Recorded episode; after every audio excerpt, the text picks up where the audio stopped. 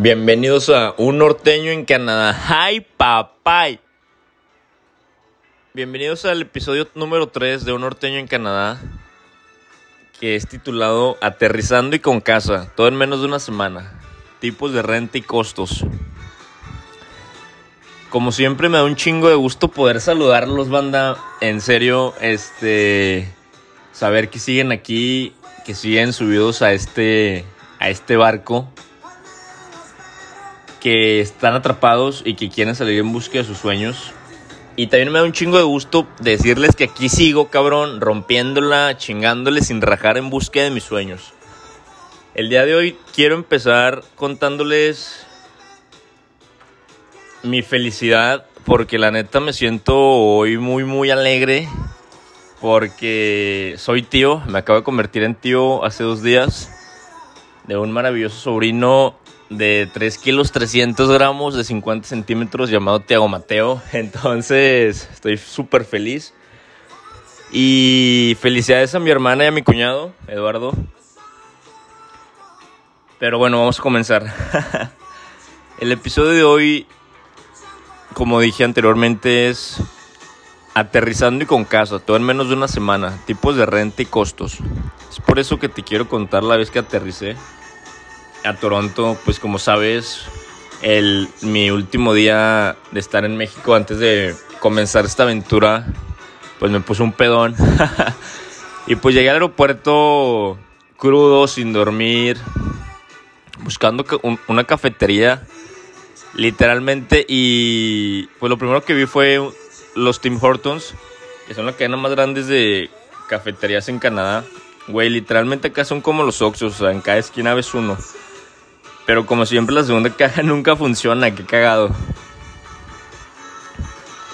Mi espera en el aeropuerto, este, o sea, no creas que fue así como que bajé del avión y, y me fui al hostal.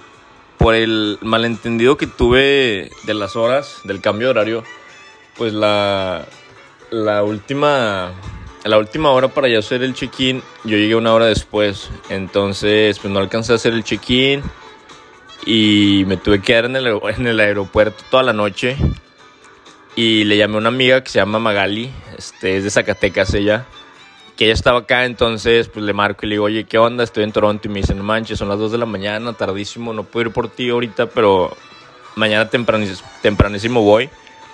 Y, y sí, dicho y hecho, o sea, el día siguiente fue por mí, pero la neta Magali, muchísimas gracias porque ella fue una persona Magali es una amiga que literalmente me, abrió de que los brazos y me enseñó de que todo lo que tenía que saber al llegar a, Toronto. De que desde usar el, el transporte público hasta las calles y qué zonas. Entonces, muchísimas gracias Magali, neta que nunca se me va a olvidar.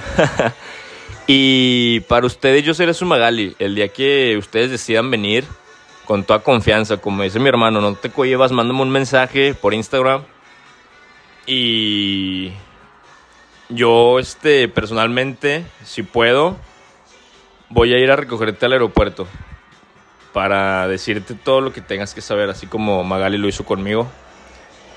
Y pues estando en el aeropuerto, en la espera de Magali, pues me salgo a fumar, ¿no? Y se me acerca un chavo y me empieza a decir de que, hey, ¿qué onda eres latino? Y yo, sí, ¿y tú? Y me dice, sí, soy de Belice, me llamo Estuardo. Y comenzamos a platicar, le ofrezco un cigarro y resultó que el hostal donde él se iba a hospedar ese, o sea, estos días, estaba súper cerca del, del cual yo me iba a hospedar. Entonces, pues desde el día uno, ¿sabes? Como haciendo amistades, networking y Llega Magali, nos vamos los tres a los, al hostal a dejar mis cosas. Vamos a comer a Kensington Market, que es el área donde te digo que está muy chingón. A un restaurante mexicano, de hecho. y después de, pues de ese día, de estar los tres juntos, me topé con dos de mis grandes amigos, Sergio y Fernando, que los cuales como yo me da un chingo de gusto poder decirte esto, que están acá en búsqueda de sus sueños. Y pues a saludarlos, cómo están. Los primeros días, pues ya saben, de rol por la ciudad, conociendo, turisteando, encantándome de la ciudad, enamorándome, que literalmente desde que llegué, o sea, me sentí en casa. Y despreocupado, güey, a la vez, porque, o sea, ya estaba donde quería estar y había logrado subir el primer escalón hacia el éxito, güey. Ya había dado el primer paso, había dado ese salto. Los días, los días después de eso comencé a la búsqueda de mi hogar. Te hablo que yo llego un, jueves y el hostal lo había rentado de jueves al miércoles de la siguiente semana. Entonces, en esos días conseguí, o sea, conseguí un hogar. Pero un día antes de que se me mi último día más bien del hostal, no me quedan en el hostal, mis amigos Fernando y Sergio me apoyaron tirándome cuarto ahí con ellos en la 971 de Weston Road. Gran hogar, por cierto, lleno de personalidades, de gente que, te cagas, pero más adelante llegaremos a eso. Estando con Fer y con Sergio, pues ellos me dieron el, celular de, de la persona que la rentaba. Y es así como yo pude conseguir mi cuarto sobre la mismísima Western Road. Y pues aquí hay diferentes formas en las que puedes encontrar un lugar para rentar. Por ejemplo, te puedes meter a Facebook Market y ahí le pones grupos de Facebook de que mexicanos en Toronto. Sí, sí existe y ahí puedes encontrar muchos muchos lugares para rentar, incluso trabajos. Desde periódicos o como yo, si tienes un amigo que ya está acá, que te eche la mano. Y obviamente si, si si tú te vienes, mándame un mensaje yo te voy a echar la mano también. No te cohibas, cabrón. Mi primer cuarto fue un cuarto privado, este, con cocina y baño compartidos. Era una casa de siete cuartos. Éramos puros mexicanos y pagaba 650 dólares mensuales con un depósito de 300 dólares.